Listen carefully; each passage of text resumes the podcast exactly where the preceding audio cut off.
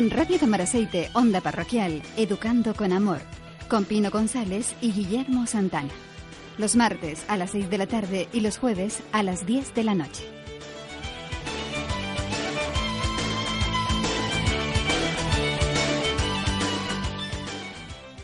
Buenas tardes a todos nuestros oyentes. Bienvenidos una vez más a Educando con Amor. Hoy en el control técnico Teresa Cabrera y quien les habla Pino González. Hace unos programas prometimos traer a Jorge Serradilla, presidente y creador de la Asociación Estima y del exitoso blog Menudos Genios, que sin duda conocerán. Esperábamos con mucha ilusión la publicación de su libro Buscando Respuestas y ya lo tenemos. Hace un mes que ha sido publicado por la editorial eh, Círculo Rojo. Para empezar, pues debemos decir que este libro está escrito por un autor, un autor que se ha formado teóricamente y lo más importante es que se ha formado en la práctica. Ha vivido cada una de las terapias de las que nos habla en su libro con su propia experiencia junto a su hijo Jorge con síndrome de Down. Para contárnoslo está hoy en nuestro programa Jorge Serradilla, su autor. Buenas tardes, Jorge. Hola, buenas tardes, Tino. En primer lugar, felicitarte por la publicación de tu libro, que hoy tenemos aquí, y que es una excelente guía de padres. tengo que decirte que me encanta lo bien que explicas tantas terapias que de entrada muchos padres desconocen porque la información en una sola guía pues no es común y llegar a toda esa información pues para llegar ahí se necesita mucho tiempo de investigación por parte de los padres, peregrinaje de profesional en profesional y bueno, es lo que tú ofreces en tu libro Información y Experiencia. ¿Cómo se te ocurrió escribir esta maravillosa guía? Pues eh, como tú bien dices, eh, el objetivo del libro, pues precisamente aportar ese pequeño granito de arena, ¿no? Que como, como padre he ido investigando, leyendo, formándome y poder contribuir a, tantos padres, ¿no? Que, puedan estar en una situación similar y, eh, posiblemente se le, se le pueda ahorrar mucho, mucho, mucho tiempo, ¿no? Y, puede ser de, gran ayuda para muchos padres. Eh, yo empecé con, empecé con, con, Jorge, pues hace ya, Jorge ahora mismo tiene ocho años y medio, casi, casi nueve, y Jorge, pues bueno, como todo padre, ¿no? Que nace un niño con, cualquier dificultad, pues empezamos con, con atención temprana, con, más o menos el camino convencional, ¿no? Eh, seguíamos el, eh, el protocolo que así seguía, pues, pues salud, ¿no? Eh, viendo que Jorge sobre los tres años y medio, cuatro años, pues no, no iba, no iba como debiera ir. Jorge tiene síndrome de Down y Jorge pues no seguía un patrón de desarrollo normal o, típico de un niño con, síndrome de Down. Entonces, pues encendió ciertas alarmas en, nosotros, empezamos a investigar, a leer y vimos con tanta información, con tantas cosas, que, la idea era compartirlo, ¿no? Era viendo que con Jorge había muchas terapias novedosas que iban funcionando y Jorge iba respondiendo a, esas terapias, pues así fue como, como empecé con todo este, este tema, ¿no? Supongo que, como dice Rosina Uriarte en el prólogo del libro, que no existe mayor satisfacción que encontrar la manera de ayudar a un hijo y encontrar la forma de poder indirectamente ayudar a muchos hijos e hijas, que es una satisfacción de doble valor incalculable. Así es, así es. Eh, Rosina dio con la tecla, ¿no? Eh, la verdad es que sí. ¿eh? ¿eh? evidentemente todo todo padre queremos lo mejor para, para nuestros niños y, por eso tenemos, yo siempre lo digo, ¿no? El libro yo he tenido la suerte de poder plasmarlo y, y ahí está, ¿no? Pero eh, igual que yo, muchísimos padres podrían haber escrito un libro similar y, y, la verdad que sí es una gran suerte eh, de, poder eh, dar esa información y ser útil a otros padres, ¿no? Y yo creo que Jorge aquí es el protagonista indiscutible y, pienso que, gracias a Jorge, pues la verdad es que, muchos otros padres y otros niños ¿no? se pueden beneficiar de, la experiencia nuestra personal con él. Indudablemente. Jorge, mm, ¿qué sentiste cuando, en el momento en el que descubres que tu hijo ha nacido con síndrome de Down? Pues eh, supongo que como cualquier padre, lo primero es miedo, ¿no? Quizá es miedo por, por, por, por no saber cómo afrontar eh, tener un niño ¿no? con dificultades, en este caso síndrome de Down, pero tantas, ¿no?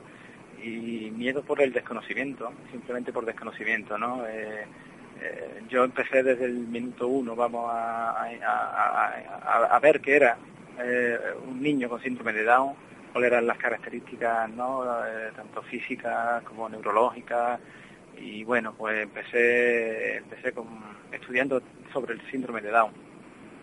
como ya he comentado antes, estuve 3-4 años muy centrado con el tema Down y viendo ya que Jorge pues no iba, que me, daba cuenta de que había algo, había un techo por debajo del potencial de Jorge, de, una persona con síndrome Down, había otro techo por debajo en él que le impedía precisamente que llegara ese potencial Down.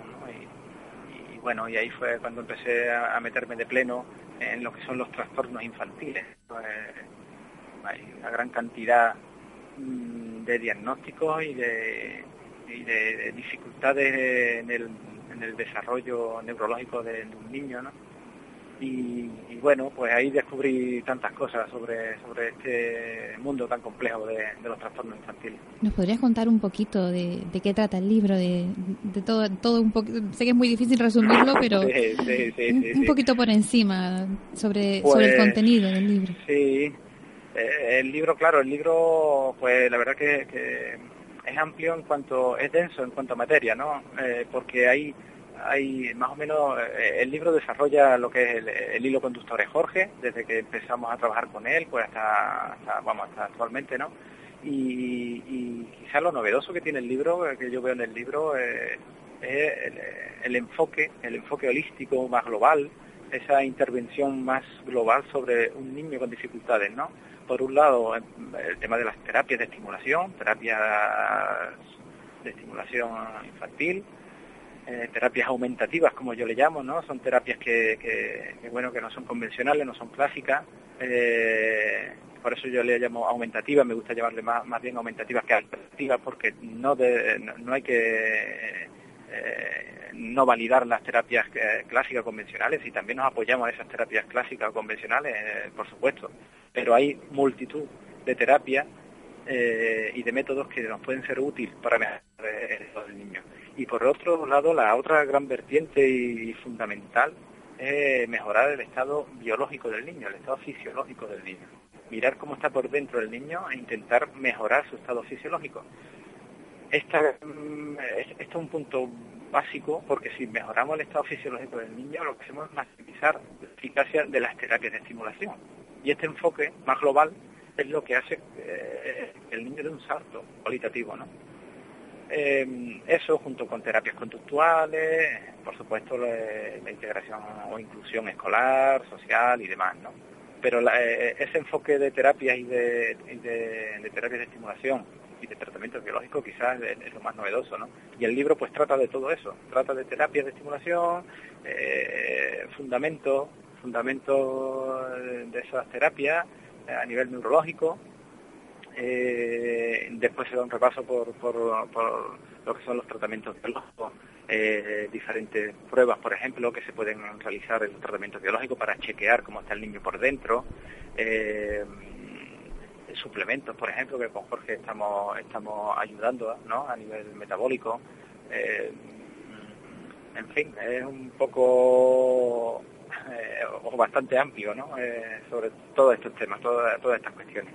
Cuando, cuando hablas en uno de los capítulos titulado Navegar sin rumbo, ¿qué conclusión sacaste sobre la ayuda encontrada en los tratamientos clásicos que ofrecía, digamos, el, la, la, sanidad en tu hijo? O sea, ¿en qué momento tú dices que en el libro dices que comprendes que no se debían tratar los síntomas en sí, sino la causa del mismo, o sea, el sistema nervioso central?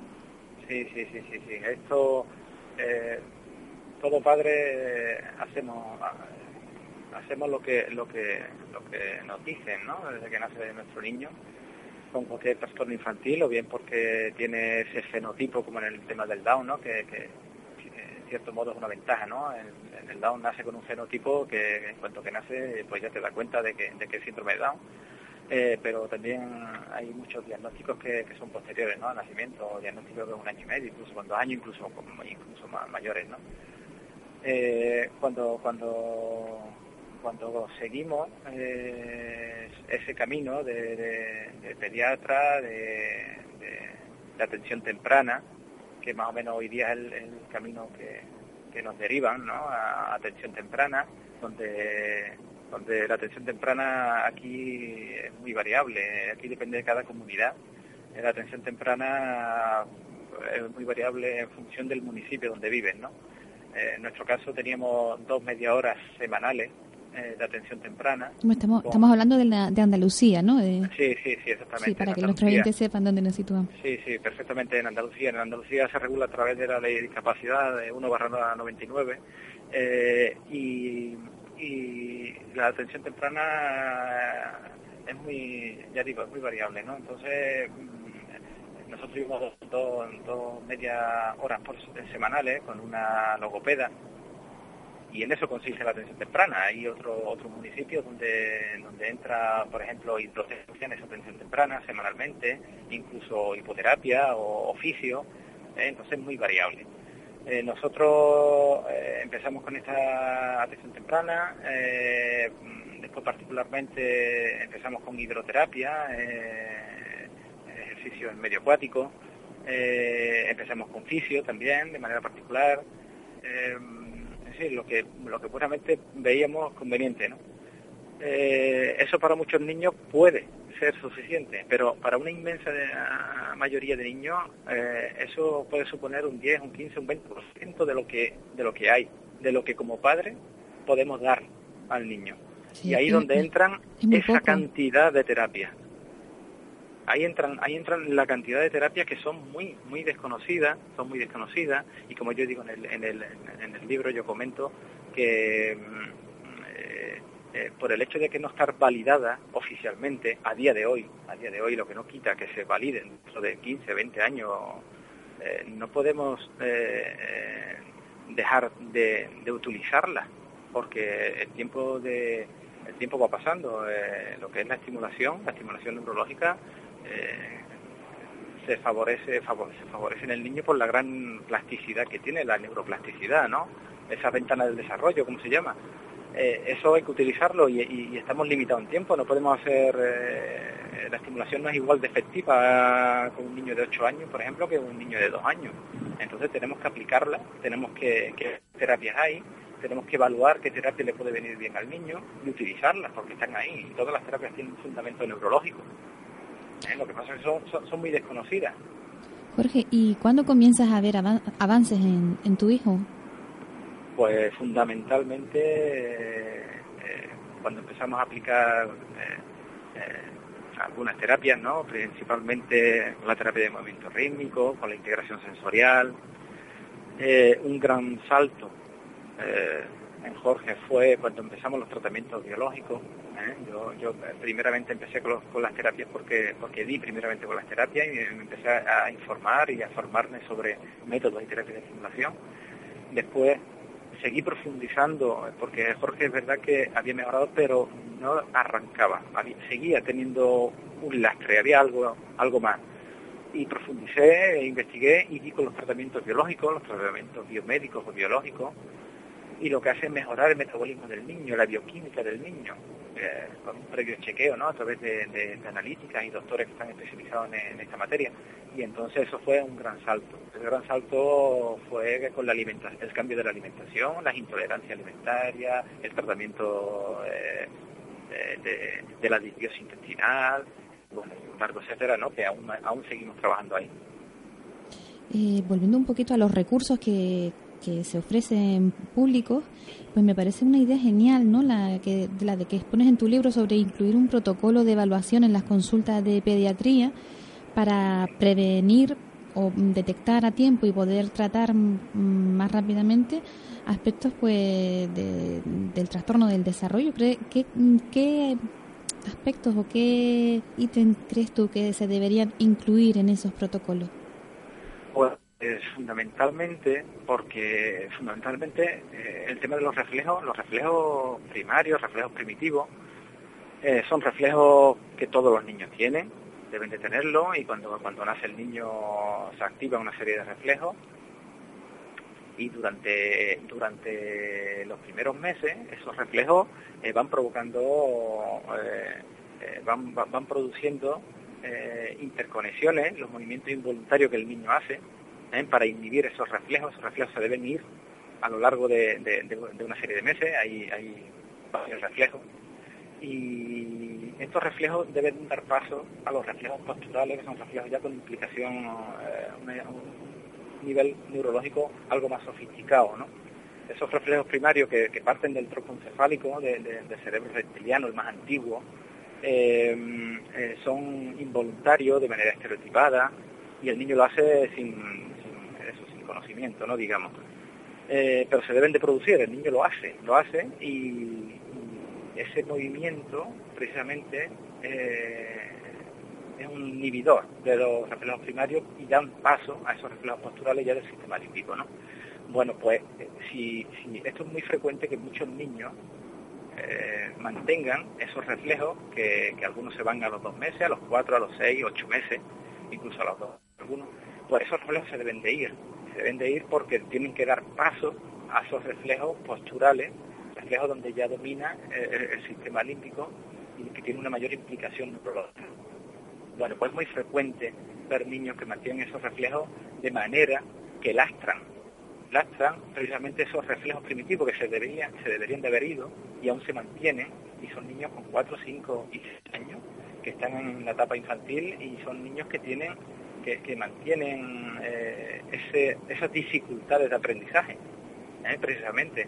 Sí, que, es un niño totalmente normal, pero que y que todo el mundo le atribuye a que bueno pues que es despistado que no exactamente exactamente exactamente esa cantidad de síntomas visibles ¿eh? y evaluables evaluables por un profesional que, que, puede dar con los reflejos que el niño mantiene y entonces ahí se interviene a través de, precisamente la terapia de movimiento rítmico este tipo de, de evaluación podría ser perfectamente eh, hacerse una consulta del niño sano en pediatría y de esta manera podríamos evitar podríamos evitar dificultades futuras ¿no? en el niño. Precisamente la, neurología eh, clásica le, llaman maduropatía al mantenimiento de estos reflejos primarios. Eh, hay otra técnica muy importante que es la integración sensorial, que precisamente es un poco posterior, digamos, son niños que, que pueden tener cierta, ciertos reflejos, pero pero la problemática fundamental puede tener lo que son los reflejos posturales, los reflejos más de, equilibrio y del procesamiento sensorial, ¿eh? que es de lo que trata la integración sensorial, son niños que mantienen dificultades en el procesamiento sensorial ¿eh? y es otra, eh, es otra técnica muy interesante que podría evaluarse, incluso convertirse en un diagnóstico ¿eh? del DMS4 precisamente se está planteando ya a nivel, a nivel internacional de incluirlo como diagnóstico, las dificultades del procesamiento sensorial. Fantástico. Y entonces tú piensas y, vamos, está clarísimo que se podrían evitar, ¿no? Problemas en el desarrollo neurológico y del aprendizaje, porque si, si como tú dices, se, se le enseña a los profesionales y, y se incluyen, digamos, en la revisión del niño sano, pues también podrían incluso ya desde el punto de vista de la prevención, desde los cursos que tienen las embarazadas para, para prepararse para el parto, pues ya se le podría incluso ir indicando, enseñar también mm, los ítems que deben ir consiguiendo los bebés, como el, el arrastre, el gateo, para... Exactamente. O sea, también se podría tratar de prevención. Efectivamente, efectivamente. Eso es otra, es otra gran tarea, ¿no? Quizás que se trata en el libro, que es la prevención, ¿no? Eh, siempre se piensa que el tema de, las terapias de estimulación y la estimulación en general eh, se piensa que, va enfocado a niños con, trastornos infantiles, ¿no? Y, para nada esto es así. Es decir, la estimulación es provocar en el niño un mayor número de, interconexiones, ¿no? Provocar densidad de, dendritas y, finalmente lo que son darle al niño herramientas que son las infraestructuras que se van creando en su cabeza, ¿no? Son herramientas para que el niño sea, tenga mayor capacidad de aprendizaje, sea un niño inteligente, sea un niño feliz, ¿no? En el caso de niños con dificultades, pues lógicamente quizá con más, con más, con más razón, con más insistencia, ¿no? Pero eso no quita de que, de que un niño sin ningún tipo de, trastorno infantil ni lesión cerebral, eh, pues la, estimulación le, le, va a venir fantásticamente bien, ¿no? y, la prevención por supuesto no y, hoy, y hoy cada día hoy cada día se, se habla más no de la prevención porque porque es fácilmente hay muchas hay muchas cosas muchas cuestiones ya no solamente a nivel a nivel de técnicas, ¿no? A nivel de, de técnicas neuromotóricas o neurológicas, sino también a nivel de, alimentación, de, prevención de riesgos, ¿no? En durante el embarazo, que, hoy día cada vez hay más, estudios que relacionan precisamente pues muchos temas de factores ambientales como detonantes de esos trastornos infantiles. Jorge, de las terapias alternativas o digamos terapias aumentativas, a mí también me gusta más el tema de aumentativa porque alternativa realmente hay muchas que no tienen otra alternativa tampoco. sí, sí, sí. eh, las terapias aumentativas de estimulación neurológica que, que tú has visto, porque claro, tú has estado con tu hijo, ¿no? Y habrás visto también, habrás conocido muchos padres en todos estos años, todo este camino que has andado y, muchos y muchos niños y cómo les ha ido. Cuéntanos un poquito las Mm, de las terapias que tú conozcas, las que mm, creas que si hay algún padre con algún niño con necesidad especial, pues le pueda venir especialmente bien. Sí, eh, actualmente puede haber 8, 10, 12 terapias, ¿no? Así, generales, ¿no? no, son tantas, ¿no? No, no, no. Bueno, hay, hay, hay, hay, muchas, ¿no? Pero digamos las principales, eh, las que más se suelen utilizar, las que más eh, efectos dan, eh, podemos estar hablando de eso, de unas 8, 10, 12. lo que sí hay que decir aquí, y por supuesto a los padres que nos estén escuchando, que, mm, no debemos de realizar todas las terapias con, con, los niños, es decir, que aquí hay que preparar al niño y, algunas terapias pueden venir mejor a un niño que a otro niño, ¿eh? hay que ver la, individualidad. ¿eh? Porque... que cada niño tiene unas necesidades distintas, eh, independientemente del diagnóstico, porque con dos niños con un mismo diagnóstico pues pueden tener necesidades totalmente diferentes, ¿no? Sí, y al revés también. Es decir, niños que tienen diferentes diagnósticos, pero el, problema del niño lo tiene en su sistema nervioso, entonces eh, los síntomas se solapan. ¿Sabes? Se solapan en diferentes diagnósticos y, las técnicas eh, se, utilizan independientemente del diagnóstico. Lo que pasa que después hay matices, claro, dentro de, lo que es el profesional trabajando con el niño, ¿no? Eso, por supuesto, ¿no? Cada profesional evalúa de manera individualizada al niño y, y aplica sus conocimientos, ¿no? Y su experiencia a ese niño con la base y el fundamento de, la terapia, ¿no? donde está formado. Eh, interesante también, eh, hay ciertas terapias, ciertos métodos que, nosotros como padres podemos formarnos y podemos trabajar en casa.